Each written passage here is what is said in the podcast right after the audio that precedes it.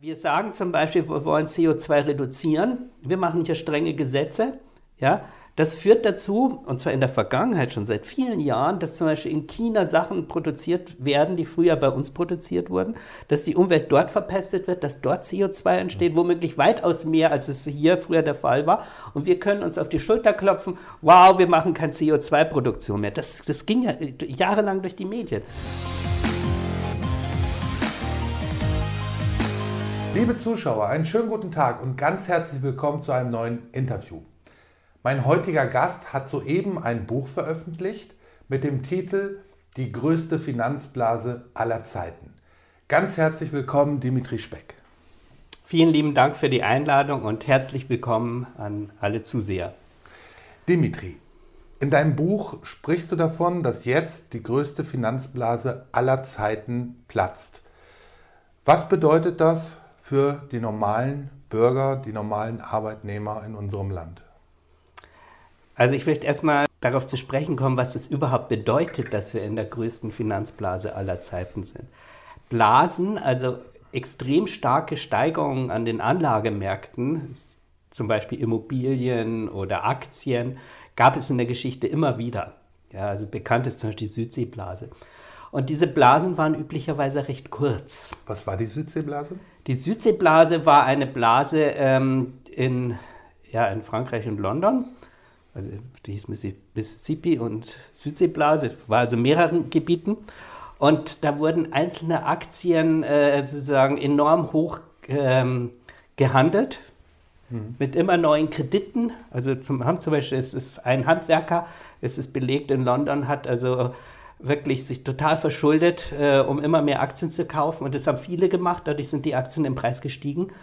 Was und, für Aktien waren das? Äh, das, das Wichtigste war eben diese Südsee Company, mhm. ja, die eben Einnahmen aus der Südsee versprach.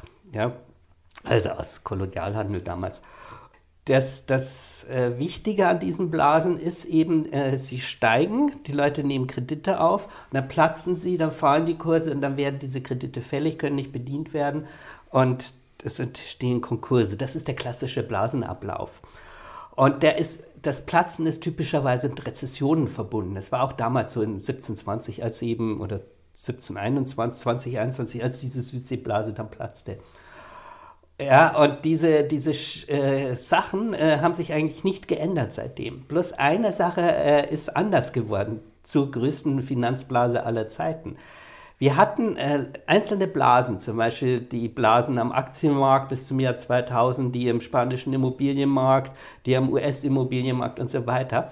Und diese Teilblasen sind alle nur teilweise auch geplatzt. Das war anders als bei der Südseeblase. Und zwar haben die Staaten letztlich die, die, das, das, den Rückgang der Schulden nicht hingenommen, wie man es eben beim Platzen der Südseeblase automatisch gemacht hat. Das heißt, es kamen so die Kurse teilweise zurück oder die Preise der Immobilien, aber die, die Forderungen, obwohl sie eigentlich hätten platzen müssen, blieben im Markt. Und damit wuchs das Schuldenniveau über viele Jahrzehnte immer weiter. Und was wir jetzt haben, ist die größte Blase aller Zeiten. Durch diesen enormen Anstieg an Verschuldung.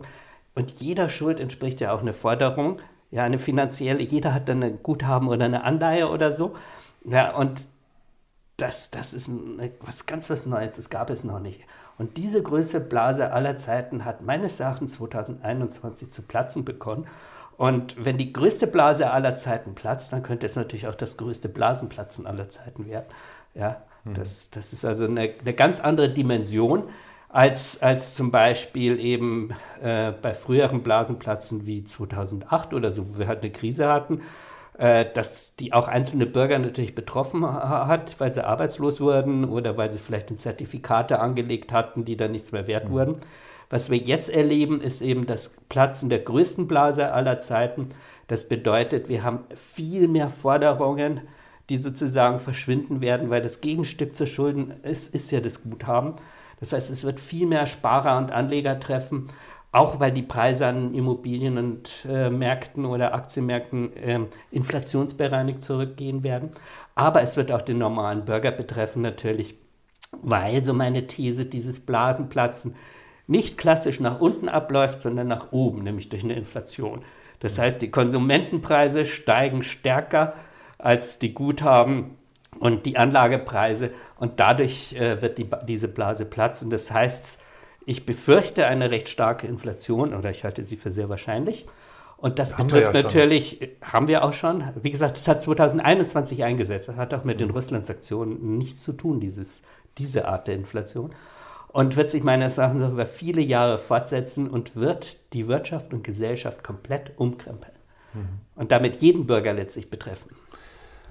Du sprichst jetzt von vielen Jahren. Ja. Also ich sehe es jetzt so, dass viele Menschen jetzt schon am Limit sind. Die bekommen Abschläge für ihre Energie, für Strom mhm. und Gas.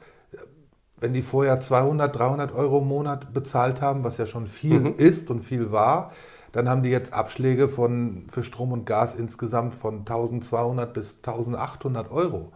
So, das heißt, die Menschen können überhaupt weder irgendwas noch sparen, das sowieso nicht, mhm. aber sie haben am Ende des Monats ähm, müssen sie Schulden aufnehmen, um überhaupt ihren Lebensunterhalt zu bestreiten. Das heißt, das kann sich doch nicht über Jahre hinziehen. Inflation können sich über viele Jahre hinziehen. Und das, was du gerade beschreibst, ist ja eine spezielle Form der Inflation, die mit dem Platzen der größten Blase äh, ausnahmsweise nichts zu tun hat, aber die natürlich trotzdem erahnen lässt, äh, was in einer Inflation auf einen zukommt. Ja, weil diese Inflation ist ja wegen der Sanktionen und wegen des Mangels an Gütern. Mhm. Ja, die Inflation, die wir davor hatten, die ja schon äh, 2021 begann, und zwar deutlich stärker, als die meisten Leute erwartet haben. Mhm. Diese Inflation entsteht, weil gespartes Geld in den Umlauf gerät. Mhm. Ja? Und da sind wir erst am, am Beginn des Prozesses. Mhm. Und äh, das kann über viele Jahre gehen, wird meines Erachtens über viele Jahre gehen und wird natürlich äh, viele Leute unter große Probleme stellen. Natürlich. Die größte Finanzblase aller Zeiten, von der du in deinem Buch sprichst, mhm. ist ja über viele Jahre entstanden und gewachsen. Ja. Und jetzt haben wir zusätzlich noch eine Situation, wo die Preise für Energie und auch für Lebensmittel, für die ganze Lebenshaltung ja. extrem angestiegen sind. Richtig. So etwas hat es meines Wissens in, in der Bundesrepublik noch nicht gegeben, dass sich innerhalb kürzester Zeit die Preise für Strom und Gas verzehn- oder verzwanzigfacht haben. Bedeutet für die mhm. Menschen aber, dass sie jetzt statt 100, 200, 300 Euro mhm. im Monat an Abschlägen für Strom und Gas. Teilweise, ich habe jetzt einen Fall, da, da, müssen die jetzt 1500 Euro im Monat aufwenden, was die überhaupt nicht zur Verfügung haben. Also sie könnten dann nichts mehr zu essen kaufen, könnten ihre Miete nicht mehr bezahlen und gar nichts mehr. Also wie soll das denn, wie soll das weitergehen? Also diese, diese Inflation ist nicht durch die größte Blase aller Zeiten erzeugt, mhm. also diese enormen Anstiege, sondern durch den Mangel an Gütern.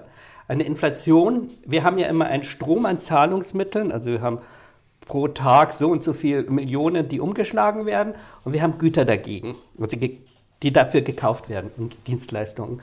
Und wir können Inflation erzeugen, indem mehr in den Zahlungsstrom kommt an Geld, also entweder neues Geld oder Geld aus den Ersparnissen. Das ist die Inflation, die ich meine, die ansteht noch mhm. und die uns viele Jahre beschäftigen wird.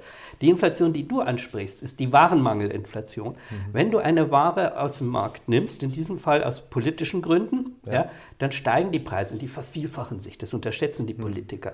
Ja, die Politiker haben ja am Beginn der Sanktionen gesagt, äh, wir kaufen kein Gas und Öl mehr, um die Einnahmen Russlands, die Erlöse Russlands zu reduzieren. Die Erlöse Russlands sind gestiegen, weil die Preiseffekte ja. ignoriert wurden. Ja, und jetzt beharren sie dran, weil sie einfach unflexibel sind. Hm. Meine, Länder wie Japan importieren ja Gas vernünftigerweise. Hm. Äh, Europa macht es noch nicht. Ja. Das ist also politisch. Ja, und hier kann auch wirklich nur die Politik eine Änderung herbeiführen. Wir, Europa tut im Moment 500 bis 1000 Milliarden, je nachdem, was worauf es jetzt äh, hinausläuft, pro Jahr in Erdöl und Gas exportierende Länder. Saudi-Arabien, das im Jemen auch gerade ein Blutblatt anstellt, USA, Norwegen und auch Russland eben äh, schicken. Äh, aufgrund des Wunschgedankens, damit äh, in der Ukraine irgendwas äh, bewirken zu können, was Positives. Aber wie gesagt, es wird da Russland sogar mehr verdient, ist, ist der materielle Anreiz für Russland jetzt deswegen äh, sozusagen über seinen Schatten zu springen, ähm, sogar geringer geworden durch die Sanktionen. Es, mir erscheint es so, als, als steckt da irgendeine Agenda hinter, weil so verrückt wie die Politik sich verhält, Gott sei Dank ist jetzt ja entschieden worden, dass die drei AKWs doch weiterlaufen. Das reduziert den, die Blackout-Gefahr. Aber was da gemacht wird in der Politik, ähm, das ist, für mich ist das, dass da irgendeine Agenda hintersteckt und dass die, die das angeblich entscheiden, es gar nicht entscheiden, sondern irgendwelche, ja, hm, irgendwelche ja. Befehle ausführen von Menschen, die dahinter stehen. Also wir, wir wissen ja von den Sanktionen, dass die in den USA konzipiert wurden. Das ist kein Geheimnis, das ist auch publiziert. Und es ist anscheinend tatsächlich so, dass, dass hier auch Wunschdenken dazu kommt, sage ich ganz einfach. Kurzfristiges Denken, dass also Politiker sozusagen Folgen in der, in der nächsten Ebene gar nicht bedenken. Zum Beispiel, dass es eine Retourkutsche gibt oder eben die genannten Preiseffekte, dass die Preise so sehr steigen, dass Russland da mehr einnimmt, obwohl ja geplant war, dass es weniger einnimmt. Das, das wird auch einfach nicht bedacht. Also es ist meines Erachtens eine Mischung aus, aus Gründen und Motivationen, die uns in diese Lage gebracht hat. Und zum Beispiel die Kernkraftwerke hast du genannt, die, die haben ja gar keinen Grund im, im Sinne der, des, des Ukraine-Kriegs. Und machen wir uns nichts vor, äh, im nächsten Sommer, wenn wir hier nichts ändern, oder im nächsten Winter, also darauffolgenden Winter dann, ja, wo soll denn dann der Strom herkommen? Also eigentlich müsste man alle sechs Kernkraftwerke anmachen. Ja. ja also die, die noch funktionsfähig sind. Aber wie ist das denn ja. zu erklären? Überall auf der Welt, ich glaube mittlerweile sind über 80 Kernkraftwerke im Bau geplant. Mhm. In China werden Kohlekraftwerke gebaut ohne Ende. Wie ist das denn zu erklären, dass diese Regierung, die wir momentan haben, mhm. so verrückt ist, mhm.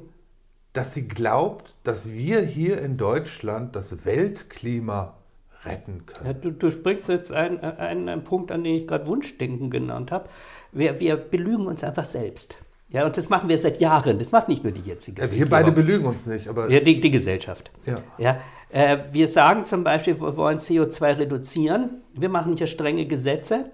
Ja, das führt dazu, und zwar in der Vergangenheit schon seit vielen Jahren, dass zum Beispiel in China Sachen produziert werden, die früher bei uns produziert wurden, dass die Umwelt dort verpestet wird, dass dort CO2 entsteht, womöglich weitaus mehr, als es hier früher der Fall war. Und wir können uns auf die Schulter klopfen, wow, wir machen keine CO2-Produktion mehr. Das, das ging ja jahrelang durch die Medien.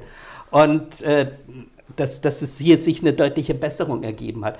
Aber wir müssen natürlich, wenn wir aus China Güter importieren, die für die, dort, für die Güterproduktion dort entstandene Umweltbelastung uns zurechnen. Mhm. Ja, und dann haben wir uns gar nicht so gut entwickelt. Äh, ganz im Gegenteil, wir haben uns vermutlich schlecht, schlechter entwickelt als nötig durch falsche umweltpolitische Maßnahmen. Ja, ich halte das tatsächlich für eine Form von Selbstbetrug. Mhm. Ja, also es, meines Erachtens, ich habe keine andere Erklärung. Mhm. Du wohnst schon seit einigen Jahren in Riga, in Lettland. Wie schaut man in den baltischen Ländern auf Deutschland? Das ist eine gute Frage. Ähm, man muss ganz grundsätzlich sehen, in den früheren Ostblockstaaten sieht man den Westen als, oder zumindest größere Teile der Bevölkerung als, ja, ähm, durch, durch diesen eben Sozialismus früher mit dem niedrigen Lebensstandard und der geringen Freiheit schon als, als Lösung, als als Heil an und entsprechend auch Deutschland als wohlhabendes Land, ja, die USA als politisches Idol und so weiter. Das, das mhm. ist einfach tief verankert in der Gesellschaft. Und in der Medienlandschaft wird das auch so kolportiert? Wie gesagt, das ist ein generelles Bild, das, das durch die ganze Gesellschaft geht. Ja. Okay. Und wie ist die Situation in Lettland jetzt? Hat man da Angst vor Russland? Die Letten haben äh, Angst vor Russland, das ist auch historisch bedingt. Ja, ähm, es, es war ja ähm, russisch besetzt. Es wurden viele Letten auch zum Beispiel deportiert nach Sibirien nach dem Zweiten Weltkrieg. Es hieß, dass, dass mehr Letten als zum Beispiel Russen eingezogen wurden für den Afghanistan-Krieg. Ja. Das heißt, hier ist tatsächlich ein, ein, eine gewisse Angst vorhanden, die ist auch menschlich verständlich. Ja? Aber die Angst ist vorhanden, ganz klar. Mhm. Meine letzte Frage an dich. Womit rechnest du kurzfristig? Das heißt, dein Ausblick für das nächste kommende Jahr? Ich denke, dass ähm, die Blase weiter platzen wird. Das heißt, wir werden an den Anlage, durch die Anlagemärkte auch Druck kriegen, der wiederum in die Politik und Geld, äh, Geldpolitik wirkt. Ähm, was die Sanktionen angeht, bin ich völlig sprachlos. Ich habe keine Ahnung, was die Politiker hier entscheiden werden. Ja? Das weiß ich einfach nicht. Was, was sozusagen das akutere Problem ist als das Platzen der größten Finanzblase aller Zeiten, worüber ich ja ein Buch geschrieben habe. Mhm. Ja? Das Platzen der größten Finanzblase aller Zeiten wird aber sicher weitergehen ja? und wird verschiedene Effekte haben.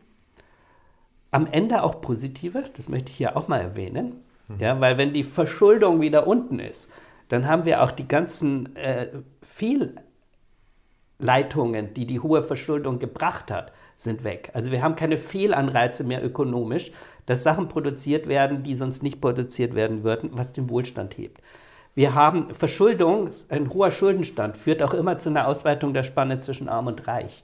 Auch der wird am Ende des Zyklus, aber eben erst am Ende des Zyklus, nicht während der Inflation, wird das wieder positiver sein. Das heißt, die Spanne wird geringer sein. Ja?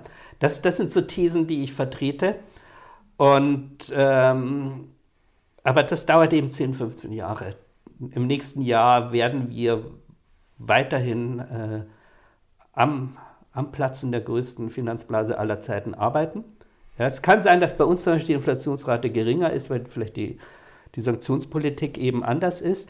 Aber weltweit wird es hier weitergehen mit der Inflationsrate und dann am Ende auch in Deutschland. Und es wird uns noch das eine oder andere Problem beschaffen, aber es ist nicht der Weltuntergang und es ist kein Grund, hier Trübsinn zu blasen, aber sich vorzubereiten. Der Meinung bin ich schon, es sind andere Zeiten als in den letzten 40 Jahren. Wie kann sich ein normaler Mensch vorbereiten? Also ich meine jetzt Menschen, die ein normales Einkommen haben. Ähm, er kann beispielsweise, das ist jetzt fies, wenn ich das sage, weil es die Inflation auch wieder anheizt, aber es, die Inflation ist eben unvermeidbar, deswegen sage ich es dennoch. Er kann zum Beispiel Güter kaufen, die er sowieso benötigt, anstatt das Geld auf dem Sparbuch liegen lässt. Mhm. Ja? Also banal gesagt, wenn das Waschpulver in fünf Jahren halb so äh, doppelt so teuer ist, wenn ich es jetzt kaufe, mhm. ja, dann kriege ich quasi die doppelte Menge. Ja? Mhm. Als Beispiel, ganz banales Beispiel. Mhm. Ja? Dimitri, ich danke dir ganz, ganz herzlich für das Gespräch. Wünsche dir alles Gute und einen guten Rückflug, weil du fliegst heute noch zurück nach Lettland. Vielen lieben Dank für das Interview und alles Gute an die Zuseher. Dankeschön.